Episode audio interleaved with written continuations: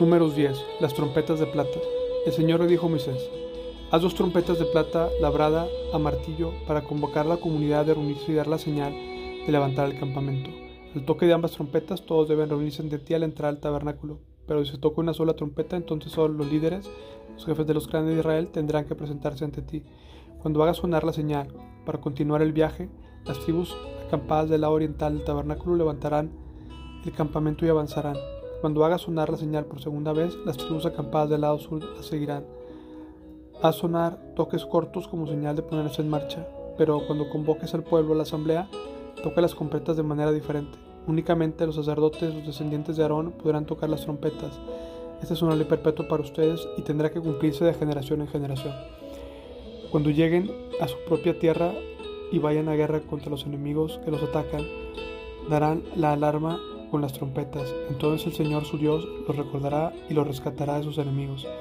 También hagan sonar las trompetas en tiempos de alegría, en sus festivales anuales y al principio de cada mes. Además toquen las trompetas cuando entreguen las ofrendas quemadas y las ofrendas de paz. Las trompetas recordarán a Dios el pacto que hizo con ustedes. Yo soy el Señor su Dios. Los israelitas dejan el Sinaí. Durante el segundo año después de que Israel saliera de Egipto, el día 20 del segundo mes, la nube se elevó del tabernáculo del pacto.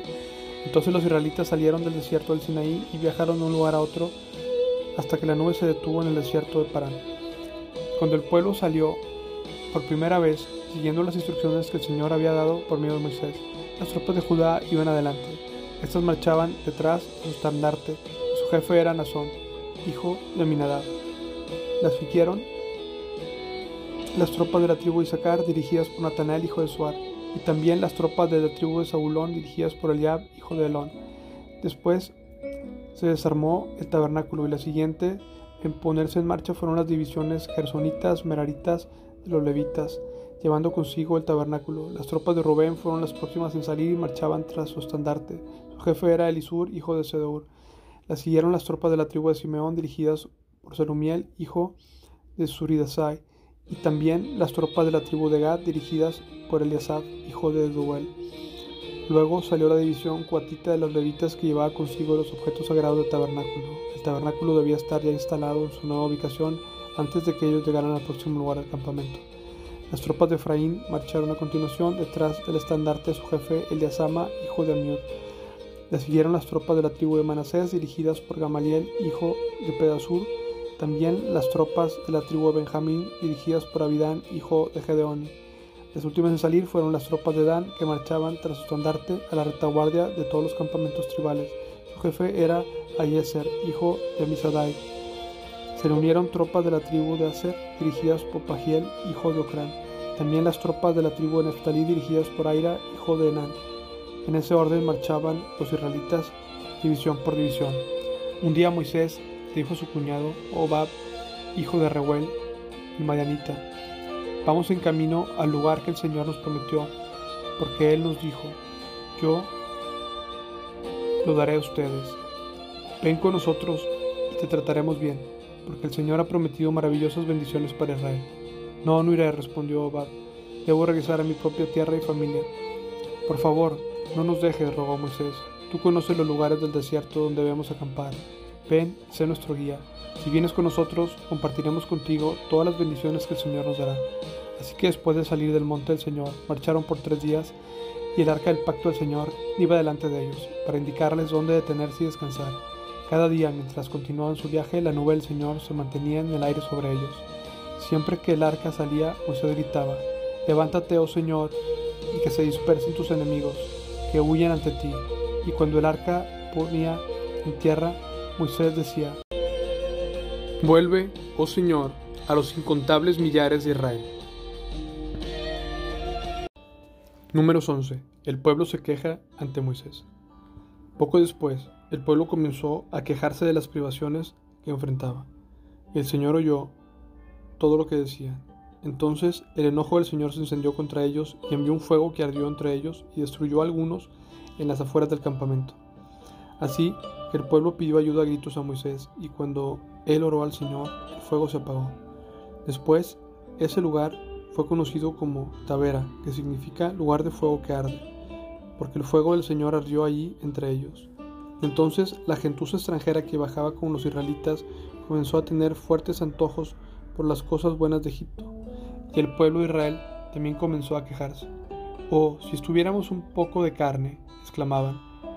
¿Cómo nos acordamos del pescado que comíamos gratis en Egipto? Teníamos todos los pepinos y melones, los puerros, las cebollas y los ajos que queríamos.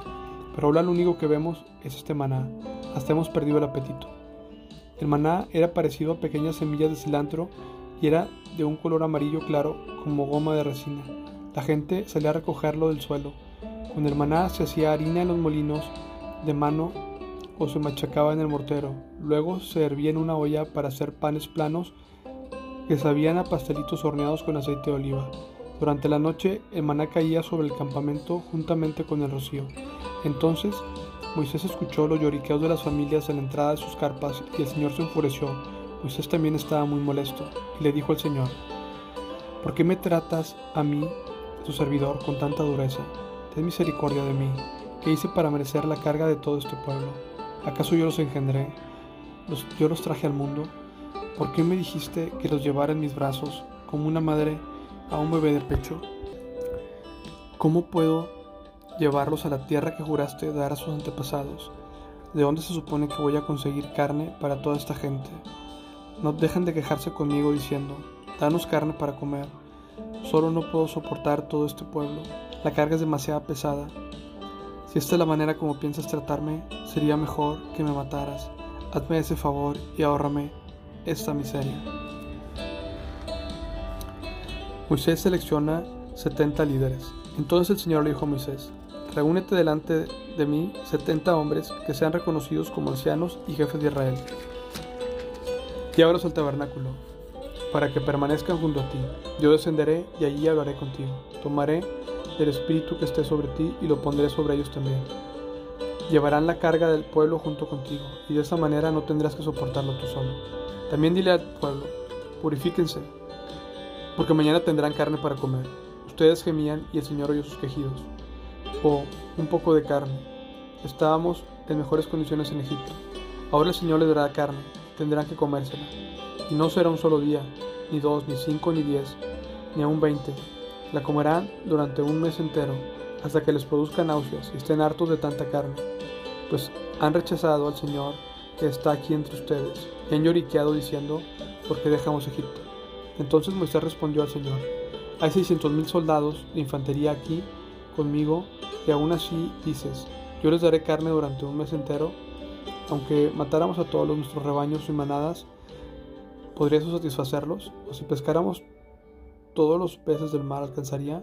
Entonces el Señor le dijo a Moisés, ¿acaso mi brazo ha perdido su poder? Ahora verás, mi palabra se cumple o no. Así que Moisés salió y le comunicó al pueblo las palabras del Señor, junto con los setenta ancianos, y los colocó alrededor del tabernáculo.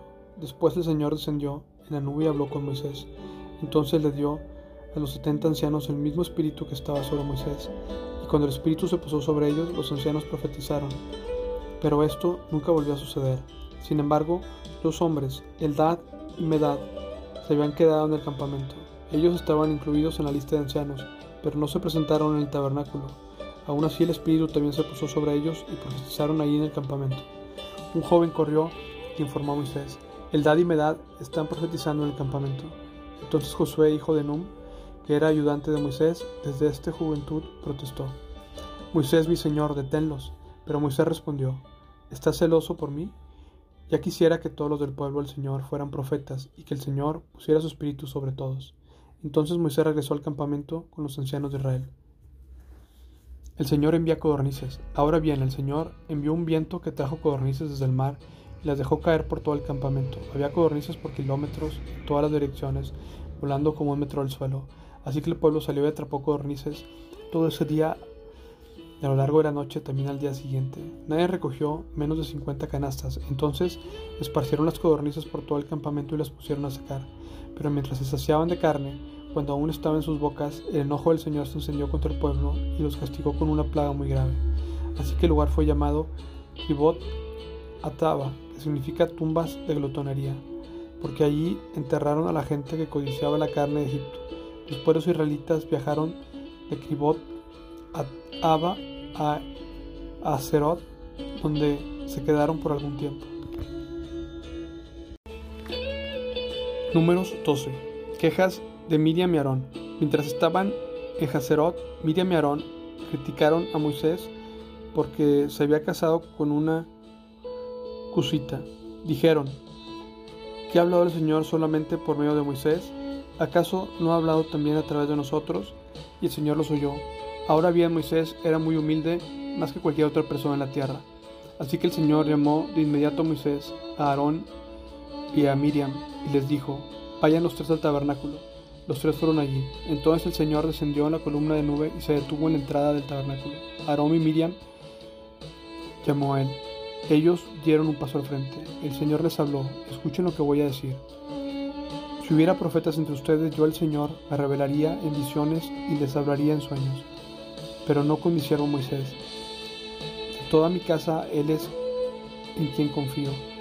Yo le hablo a Él cara a cara, con claridad y no con acertijos. Él ve al Señor como lo es. Entonces, ¿por qué no tuvieron temor de criticar a mi siervo Moisés? El Señor estaba muy enojado cuando ellos y se fue. Cuando la nube dejó de estar encima del tabernáculo, ahí estaba Miriam con su piel tan blanca como la nieve leprosa. Cuando Aarón vio lo que había pasado con ella, llamó a Moisés, Oh mi Señor, por favor, no nos castigues por este pecado que tan neciamente cometimos. No dejes que ella sea como un bebé que nace muerto o que ya está en descomposición. Entonces Moisés clamó al Señor, Oh Dios, te suplico que la sanes. Pero el Señor le dijo a Moisés, Si el padre de Miriam tan solo le escupiera en la cara, no duraría su contaminación siete días. Por lo tanto, manténla fuera del campamento durante siete días y después podrá ser aceptada de nuevo. Así que Miriam permaneció fuera del campamento durante siete días y el pueblo esperó hasta que trajeron para continuar su viaje. Fue entonces cuando salieron de Acerot y acamparon en el desierto de Parán.